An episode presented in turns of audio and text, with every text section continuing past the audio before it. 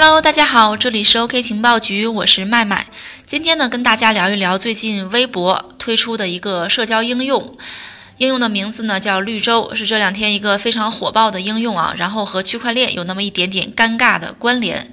其实这个热点呢，前两天就应该做，大概是九月三号那天呢，新浪微博推出的社交应用绿洲开始刷爆朋友圈，大家都在朋友圈里转发邀请码啊，因为这个应用呢还在公测阶段，只有输入别人的邀请码才能注册成功。但是那天呢，我一直在忙，然后傍晚录完节目才刷朋友圈看到的，所以呢没能在当天及时的跟大家分享这个事情。然后昨天呢，就是九月四号，对币圈来讲是一个挺特别的日子，我们也没有空出。时间来做绿洲这个内容，所以就只能今天来跟大家聊一聊。我们这期节目呢，会为大家简单介绍一下新浪微博最近推出的社交应用绿洲是怎么回事儿，它的区块链元素为什么显得尴尬，然后探讨一下区块链元素怎么做才能不尴尬啊。好的，让我们开始今天的节目吧。在中国提起社交应用，你最先想到的是什么呢？当然是微信，还有早先的 QQ 了。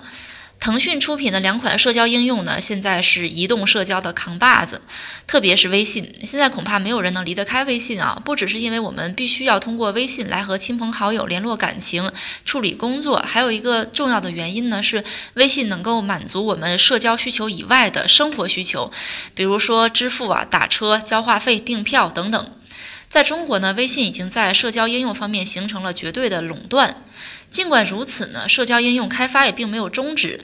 比如说，早先呢，今日头条推出了一款主打短视频交流的社交应用多闪，还有前段时间备受争议的社区分享类社交应用小红书，以及更早之前呢，知名创业者罗永浩推出的子弹短信和后来升级版的聊天宝。虽然事实是这些所谓的突破并没有造成很大的影响，更不要说和微信叫板抗衡。唯一做得好一点的小红书呢，定位也不只专注于社交层面，而是要打造社区分享类平台。不过这也说明了一个问题，就是社交应用并不是完全没有机会的。最近呢，新浪微博就推出了一款社交应用绿洲，主打图片、视频社交，有点类似于国外的 Ins。九月三号呢，绿洲刚发布的时候一度火爆，甚至因为参与公测的用户太多了，而导致服务器无法访问。不过现在就在今天，有新闻爆出呢，说这款绿洲已经被下架了，原因是风格呢涉嫌抄袭韩国设计团队早先的设计成果。随后呢，绿洲也发布了官方声明，承认了抄袭这件事儿。并向韩国的设计团队道歉，表示呢，为了保护版权，现在绿洲已经进行临时的下架处理。然后，微博 CEO 王高飞也在微博确认了被下架这件事儿。什么时候再上架呢？现在还不知道。刚刚在苹果应用商店里搜索绿洲呢，已经搜索不到了。对于新浪微博来讲啊，推出绿洲这样一款社交应用也好，想要打造中国版的 Ins 也好，在前期公测期间出现服务器爆满的问题也好，这些都是可以理解的。但是呢，导致下架的原因是涉嫌设计的风格抄袭，就有些低级了啊，相当于犯了一个很低级的错误。不过根据之前的使用体验呢，新浪微博推出的这款绿洲也有一些亮点，比如说引用了区块链元素。绿洲里边有一个水滴的功能，就和区块链里的 token 玩法非常相似。下面我们简单介绍一下水滴，看一看它和区块链到底有什么关联啊？有什么相似的地方？水滴的玩法呢，有点类似于支付宝的种树，只不过在绿洲里边呢，种的是多肉，种植的方式呢是生产和收集水滴。水滴本质上是一种奖励机制，用户为绿洲这个应用贡献价值呢，就可以领取水滴。水滴每四小时产生一次，三天不领取呢就会消失掉。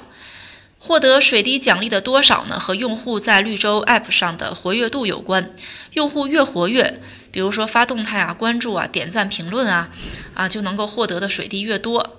水滴商城和会员特权会让水滴产生一个锚定的相对价格，后续呢可以用于兑换福利、打赏内容、投票打榜等等。水滴的总量有限，基于去中心化的模式生成存储，官方会不定期回购，用于生态建设。我们说总量恒定啊，激励机制啊，定期回购这些规则，就使得水滴和区块链领域的 token 的玩法非常相似。区块链领域里的 token 呢，也是一种总量恒定的激励机制。用户为平台做出贡献的时候呢，就可以得到 token 奖励。拿我们最熟悉的比特币来讲呢，它本质上也是一种激励机制。我们在比特币系统上打包记录交易信息呢，成功之后就可以获得一定数量的比特币作为奖励。但是呢，这种区块链元素怎么看都有点尴尬。新浪微博也好，结合之前的网易啊、百度、京东推出的区块链游戏也好，似乎都难逃新瓶装旧酒的嫌疑。基本套路都是通过一些行为，比如说邀请好友啊、每日登录啊，来获得奖励。然后这些奖励呢，最后可以在规定的生态系统里边，基本上都是他们旗下的一些产品里啊，兑换一些权益。我们可以看出，传统互联网巨头公司呢，特别是我国的传统互联网巨头公司，对于区块链的尝试都是小心翼翼的，不碰还不行。毕竟区块链这两年太火了，竞争对手都在做。但是碰吧，还怕碰触到监管的底线，这就造成了他们不得不做，又不得不小心翼翼地做，最后做出来的产品呢，就略显尴尬。可是不小心翼翼行吗？也不行。看看 Facebook 现在的窘境。所以我们可以看出，诸如新浪微博绿洲涉及到的区块链元素呈现方式呢，只是把它做成一个新应用里边的一个小功能，或者说一个小游戏。里面类似 token 的奖励形式呢，和我们现在广泛使用的积分非常像，只能在其本身的生态系统里边流通使用。如果说 Facebook 是大野心呢，那么新浪微博的绿洲就是小探索。无论是大野心还是小探索，我们可以发现一个趋势，就是传统的社交应用大平台呢，都在跟风区块链这种技术。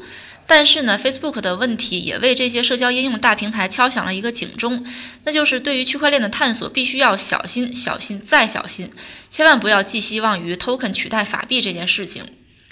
换句话说呢，你发行一个类似 token 的东西，在自己的生态系统里边流通流通就算了，比如说新浪绿洲的水滴，只在新浪旗下的产品里边作为一种积分使用使用就算了，或者说前面网易推出的网易星球啊，这个网易星钻。也只是在网易旗下的产品里面使用。那么，社交应用里边的区块链元素真的就只能一直这样尴尬的存在下去吗？回答这个问题，我们首先要考虑这样一个问题啊，就是区块链社交应用现在的争议点在哪里，或者说亟待解决的问题在哪里？现在呢，对于区块链来讲，最大的争议就是围绕 token，因为 token 与法币之间的界限非常微妙。但同时呢，token 也是区块链的精髓所在，因为区块链的去中心化属性就决定了必须要有 token 这种激励方式来鼓励更多的节点参与进来。只有参与的节点足够多呢，才能保证区块链系统的稳定性和安全性。然后我们还要考虑另一个问题，那就是目前社交应用的痛点在哪里？我们不谈流量啊、引流啊、用户忠诚度这些问题，就单从个人体验来讲，现在的社交产品呢，越来越像一个声势浩大的查户口运动。你的位置啊、年龄啊、手机号码这些隐私信息呢，暴露无遗。但是你得到了什么呢？得到的是铺天盖地的虚假信息、恶意的搭讪和骚扰。这是我们每一个在层出不穷的社交应用里面面临的共同的困惑。理清这样一种思路呢，我们认为，要是想显得不那么尴尬，一个最重要的思路就是不要再纠结发 token 的事情了。尽管 token 是区块链的精髓，但是退一步海阔天空，就好比严格来讲，公有链才是纯正的区块链。但是公有链数据完全公开的情况呢，对于一些特殊的领域并不适用，所以后面才出现了联盟链啊、私有链这样的，呃，新的一些事物啊，来降低区块链上的数据的开放程度，来适用一些其他的特殊的领域。那么回到社交应用这个问题啊，具体怎么做呢？这里呢，麦麦想到了两个方案。第一个呢，就是不发 token，只做 token 的搬运工。Facebook 这种知名公司发币面临的窘境就不必再多说了。而一些不知名的区块链创业公司的 token 呢，可信度不高，背书也不够强大。那么我们是不是可以换一个思路，让 Facebook 啊、Twitter 啊，甚至我们的微信、QQ 成为一个 token 流通的渠道，也就是 token 的搬运工？让用户呢用 token 为自己喜欢的内容进行打赏啊，而不是现金，使用 token 进行打赏。这里边的 token 呢，可以是一些共识度比较高的主流币，比如说比特币。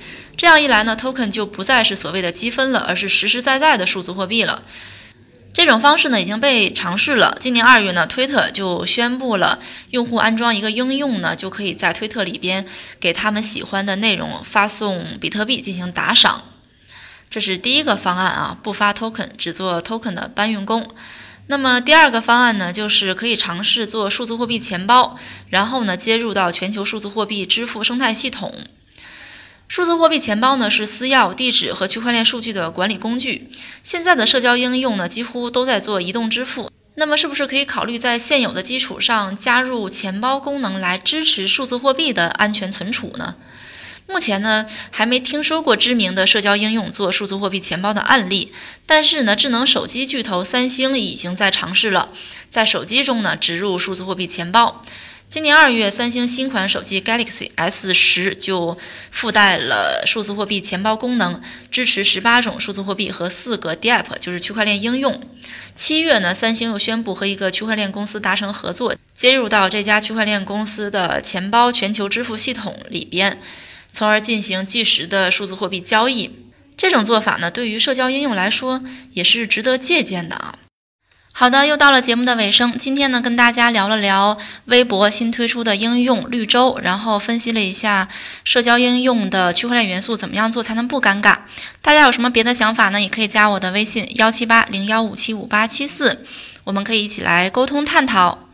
好的，今天的节目就到这里了，这里是 OK 情报局，我是麦麦，我们下期再见哦。